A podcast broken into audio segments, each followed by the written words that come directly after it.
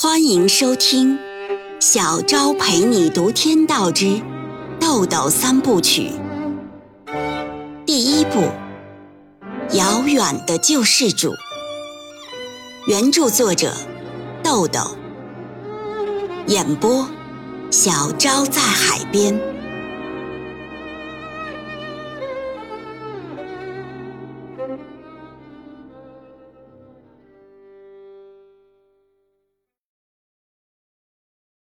第四章，Jenny 寒暄着送客，投资方的人很快就散去了。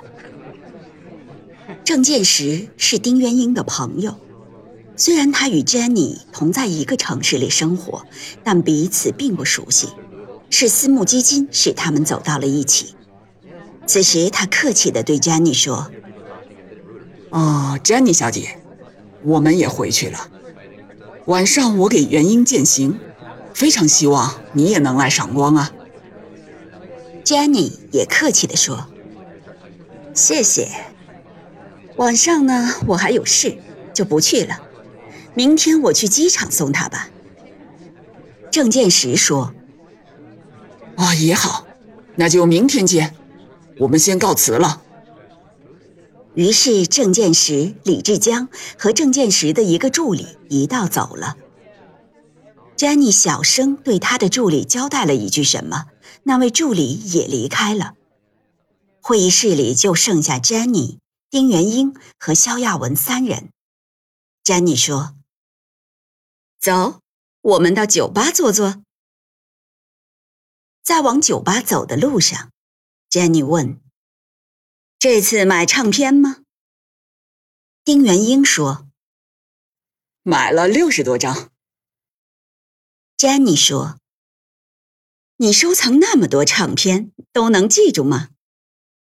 丁元英说：“经常有买重复的，不过就这点嗜好，重复就重复吧。”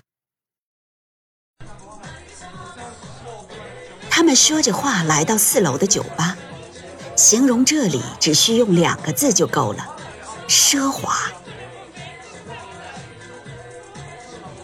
这是一处由六个八区组成的酒吧，有艺术吧、激情吧等等。根据不同的主题，从设计、装修到音乐，都营造出风格各异的气氛。各八区之间既独立成章，又浑然一体。置身在这种典雅、浪漫而又富丽堂皇的景致里，喝上一杯充满欧洲风情的美酒，实在是一种人生的享受。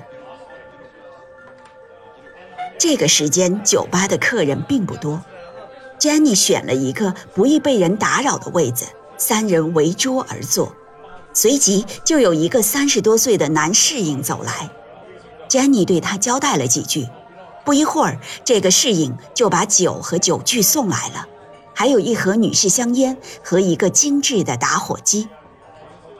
丁元英看到那瓶酒，随口一问。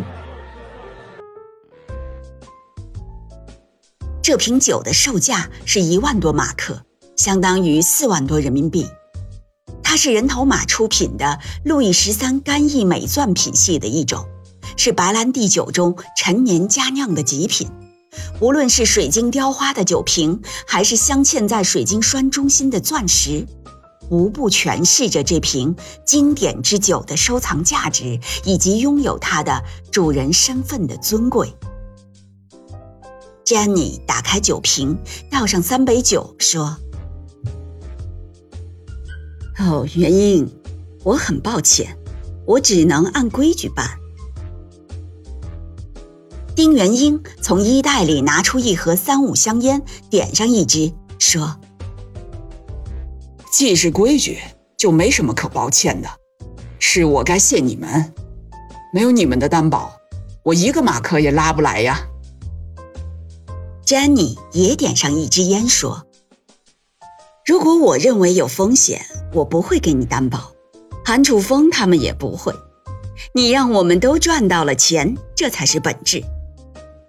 ”Jenny 左手夹着香烟，右手端起酒杯，向丁元英和肖亚文示意了一下。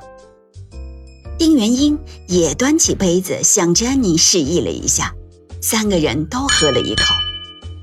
这瓶集千般宠爱于一身的酒，就以这种最不经意的方式完成了他的使命。这时，那位助理走过来，将一个文件袋放到桌上，对詹妮说：“八万美元。”詹妮点了一下头，让助理走了。詹妮再次倒上酒，问道：“为什么要这样？”丁元英歉意地说：“没什么，我就想清静一段时间。”哎，这话让我都觉得是敷衍。詹妮笑了，说：“你没有在柏林大学的时候健谈了。”丁元英说：“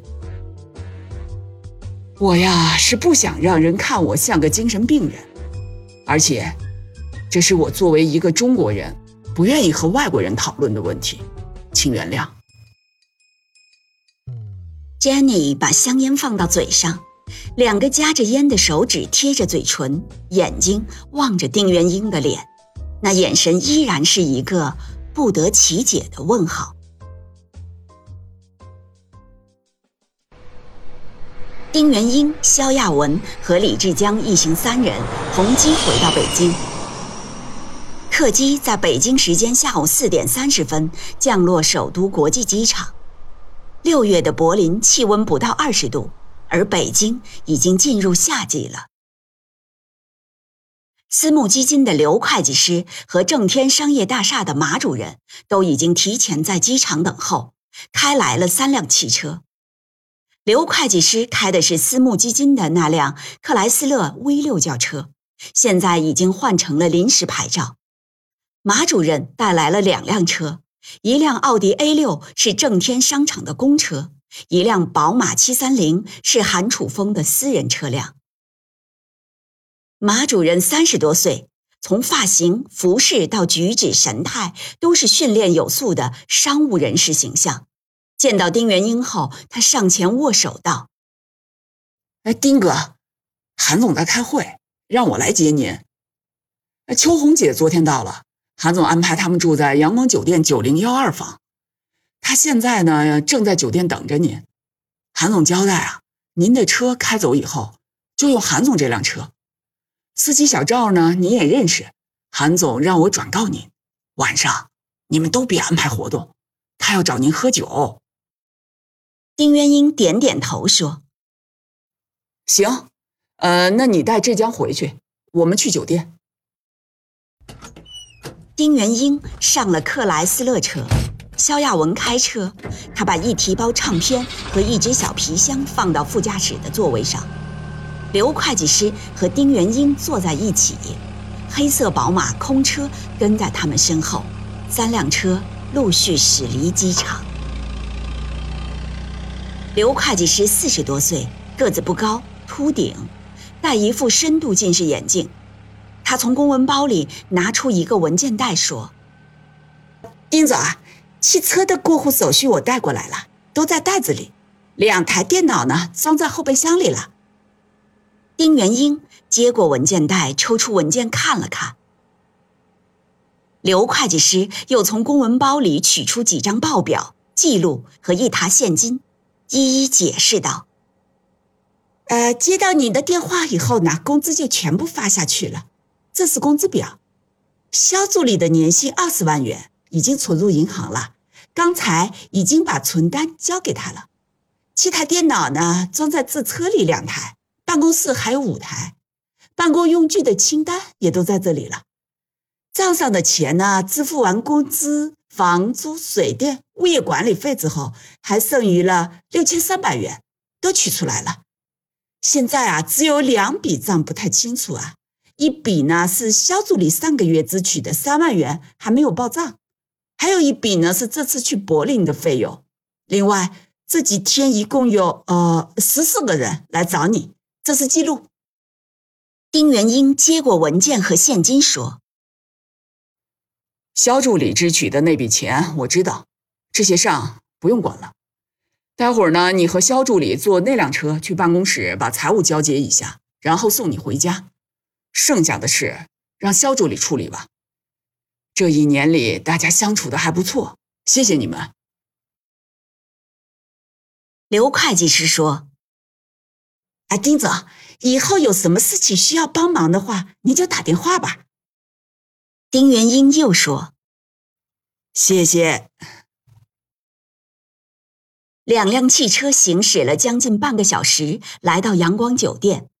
肖亚文在停车场找了个位置，将车停好，将车钥匙和小皮箱交给丁元英，将唱片放到宝马车里。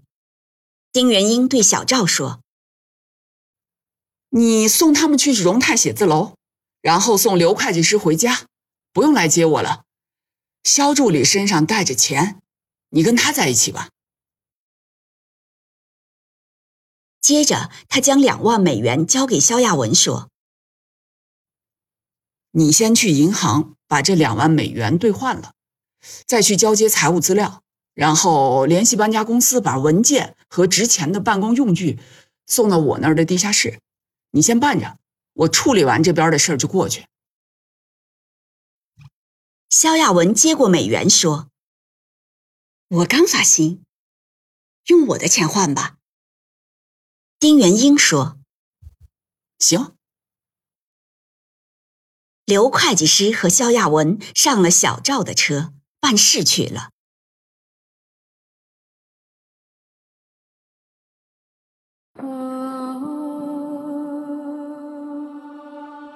每晚八点，小昭陪你读《天道之豆豆三部曲》，每天更新一集。欢迎您的收听与订阅，我们不见不散哦。